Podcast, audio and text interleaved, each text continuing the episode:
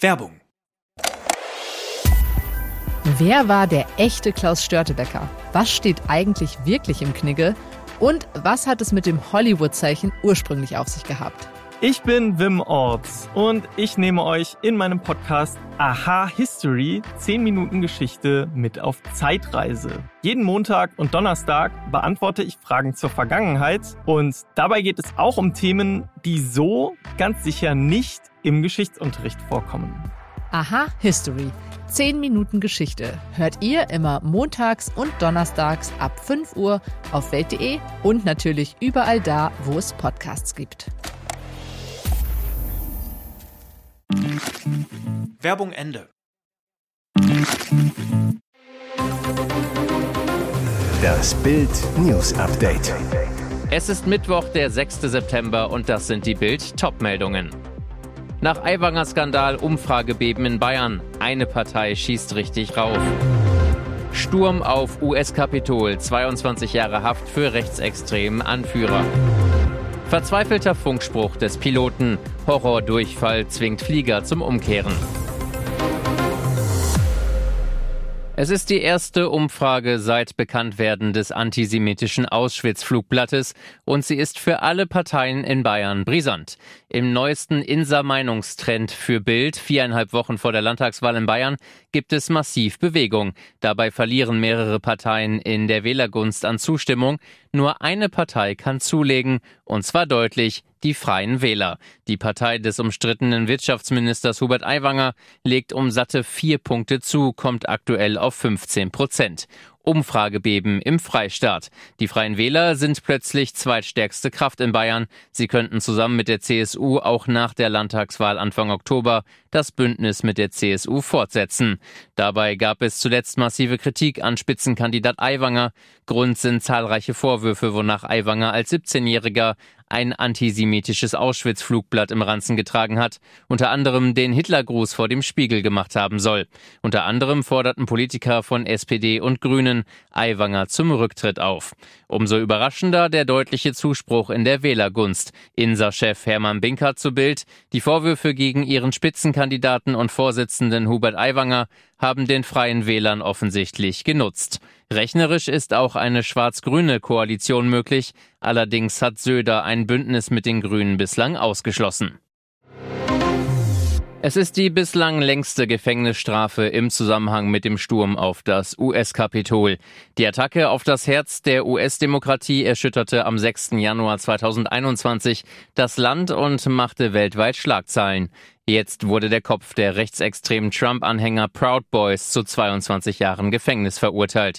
Der Verurteilte ist Enrique Tario, Anführer der Proud Boys, die gemeinsam mit anderen Trump-Anhängern das Kapitol gestürmt hatten, um die Bestätigung des Wahlsieges von Joe Biden durch den Kongress zu verhindern. Fünf Menschen starben bei dem Sturm auf das US-Kapitol. Tario war bei dem Sturm auf das Kapitol gar nicht dabei, doch zahlreiche Textnachrichten an andere Mitglieder seiner Neonazi-Gruppe sowie diverse Posts auf den sozialen Medien während des Sturms ließen keinen Zweifel, Tario war einer derjenigen, die den inzwischen zu einem Terrorakt erklärten Sturm ausgetüftelt hatten.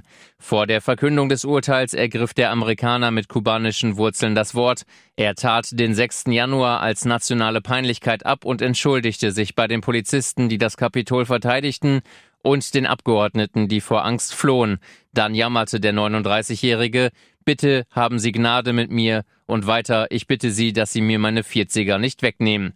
Richter Timothy Keller erklärte bei der Strafmaßverkündung, jener Tag hat unsere zuvor ungebrochene Tradition friedlicher Machtübergaben gebrochen. Damit war wohl auch Tario klar, seine 40er wird er hinter Gittern verbringen, genauso seine 50er. Es ist ein trauriger Sensationsfund.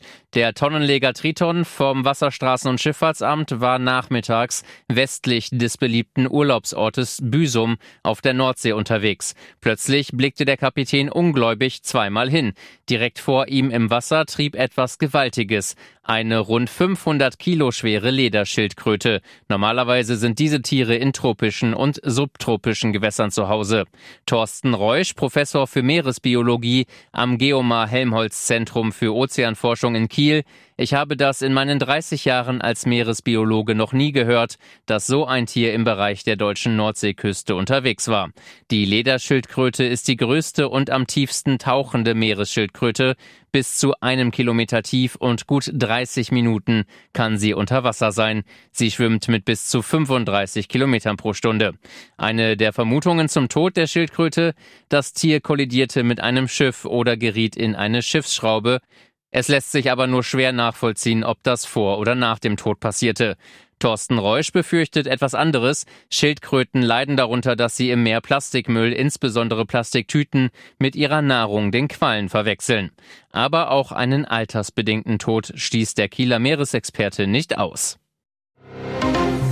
Die Passagiere dieses Fluges erlebten Turbulenzen der etwas anderen Art. Der Delta Airlines Flug DL194 von Atlanta nach Barcelona am vergangenen Freitag hob um 20.47 Uhr Ortszeit planmäßig ab. Doch nur kurze Zeit später wurde ein Passagier furchtbar krank und zwang die Piloten letztlich wegen seines Horrordurchfalls wieder umzukehren. In einem Funkspruch an die Flugsicherung, der später auf X kursierte, gab der Pilot durch, wir haben hier ein Problem mit biologischer Gefährdung. Wir haben einen Passagier, der im ganzen Flugzeug Durchfall hatte, deshalb sollten wir nach Atlanta zurückkommen. In den Schilderungen der Passagiere wird das ganze Ausmaß deutlich. Einer schrieb, es war ziemlich schlimm, es tröpfelte den Gang hinunter und roch fürchterlich. Zwei Stunden nach dem Abflug landete DL 194 wieder in Atlanta. Der kranke Passagier wurde von Sanitätern versorgt, das Flugzeug gereinigt und desinfiziert. So gut, dass der Flug tatsächlich nicht gecancelt werden musste. Fünf Stunden später konnten die Passagiere ihre Reise fortsetzen. Mit rund achtstündiger Verspätung landete der Flieger schließlich in Barcelona. Und jetzt weitere wichtige Meldungen des Tages vom Bild Newsdesk. Auf Sylt massierte er die Reichen und Schönen, in Italien war er ein gesuchter Killer der Mafia. Spektakuläre Verhaftung auf der Nordseeinsel in Schleswig-Holstein. Am Montagmittag stürmten Spezialkräfte des Landeskriminalamtes das Luxushotel Benen Diekenhof in Keitum. Ihr Ziel der dort tätige Masseur und Fitnesstrainer. Die Ermittler sind sich sicher, es handelt sich um Valerio Salvatore Crivello, einen Killer der kalabrischen Mafia Drangheta Scofano Martella. Er soll im Hotel unter falschem Namen untergetaucht sein, um einem lebenslangen Urteil wegen Mordes in Italien zu entkommen. Er wurde seit drei Jahren mit einem europäischen Haftbefehl gesucht. In dem familiengeführten Luxushotel ahnte niemand, wer dort für Sport und Entspannung sorgte. Vor Ort wird Wert auf Privatsphäre gelegt. Die 50 Zimmer im Landhausstil sind auf neun redgedeckte Häuser verteilt, haben teilweise Privatspa und Kamin. Bei Austern und Champagner kann der Abend bei einer Ballettaufführung im Hof ausklingen. Ein Doppelzimmer kostet für eine Nacht ab ca. 400 Euro. Oh la la, oh la la. Wenn es nach Bundesverkehrsminister Volker Wissing geht, soll es bald möglich sein, mit dem 49-Euro-Ticket nach Frankreich zu fahren. Hintergrund der Idee? Frankreich plant die Einführung eines 49-Euro-Tickets wie in Deutschland. Das sei ein großes Signal für ein modernes ÖPNV-Angebot, lobte Wissing am Freitag. Macron hatte in einem Interview am Montagabend gesagt, dass er hinter der Idee eines 49-Euro-Tickets in Frankreich stehe. Eine Einführung solle der Transportminister mit den Regionen Frankreichs vorbereiten, die so ein Ticket anbieten wollen. Und Wissing erklärte, für ihn sei es denkbar, dass es auch künftig grenzüberschreitend anerkannt wird zwischen Frankreich und Deutschland sowie perspektivisch für ganz Europa. Hieße Eiffelturm bewundern in Paris, Zimtschnecken essen in Schweden, Wein trinken in Rom und das wäre alles für 49 Euro mit der Bahn. Aber nur mit dem Regionalverkehr.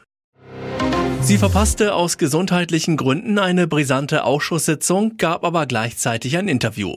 Am Dienstagmorgen sollte Innenministerin Nancy Faeser an der Sondersitzung des Innenausschusses teilnehmen, um über den Skandalrauswurf von Ex-Cyberchef-Abwehr Arne Schönbohm Rechenschaft abzulegen und ihre hochbrisante Rolle darin. Aber Faeser kam nicht in den Ausschuss, ließ sich aus gesundheitlichen Gründen entschuldigen. Und das, obwohl Faeser, die auch SPD-Spitzenkandidatin in Hessen ist, am Montag noch Wahlkampfauftritte absolvierte. Jetzt kommt heraus, am Dienstagvormittag gab Faeser der deutschen Presseagentur in Wien ein Wahlkampfinterview. Dies beweist doch ein Foto, das während des Interviews entstanden ist. Dies bestätigte das Bundesinnenministerium auf Bildanfrage. Die Sprechererklärung Bundesinnenministerin Faeser hatte heute früh einen wichtigen Arzttermin infolge ihrer überstandenen Corona-Infektion, der in ihrem Heimatort war. Daher war sie im Deutschen Bundestag entschuldigt. Gerade erst wurde die Corona-Mutation Eris zur Virusvariante von Interesse hochgestuft, da taucht schon die nächste auf. Sie trägt den schönen Namen Pirola und sorgt in einem Land bereits für die erste Corona-Maßnahme. In Israel müssen alle Neuaufnahmen auf den internistischen Stationen der Krankenhäuser einem PCR-Test unterzogen werden, berichtet der Nachrichtenkanal Channel 13. Grund, nach Angaben des israelischen Gesundheitsministeriums seien vergangene Woche durchschnittlich 136 neue Corona-Fälle pro Tag gemeldet worden, die auf Pirola zurückzuführen sei. Derzeit gebe es 1081 bestätigte Infektionen, was einem Anstieg von 13,4 Prozent gegenüber der Vorwoche entspricht. Sorge bereitet demnach eine steigende Zahl von schweren Verläufen. Dass die Variante tatsächlich zu schwereren Erkrankungen oder mehr Todesfällen führe, sei allerdings noch nicht bewiesen. Mit 19 Jahren schon im Mercedes AMG. Klingt gut, nur blöd, wenn man damit in den Straßengraben rast. Genau das ist einem jungen Fahranfänger in Unterfranken passiert. Der 19-Jährige war in seinem weißen Mercedes-Benz C63 AMG S unterwegs. Auf der Startstraße 2437 bei Zellingen verlor er aber beim Rasen die Kontrolle über das Auto. Laut Polizei war der 19-Jährige im Sportwagen viel zu schnell unterwegs. Er kam aufgrund nicht angepasster Geschwindigkeit in einer Linkskurve von der Straße ab. Laut den Ermittlern der Polizei Karlstadt verriss der junge Fahrer in dieser Situation das Lenkrad. Fataler Fehler. Er schlug mit dem C63 AMG S frontal in einem Straßengraben ein. Der Schaden 100.000 Euro. Damit ist die einst nagelneue Nobelkarosse nur noch kompletter Schrott. Dem Fahrer geht es zum Glück etwas besser als seinem Auto. Er kam laut Polizei nur leicht verletzt ins Krankenhaus. Der total beschädigte Sportwagen wurde abgeschleppt.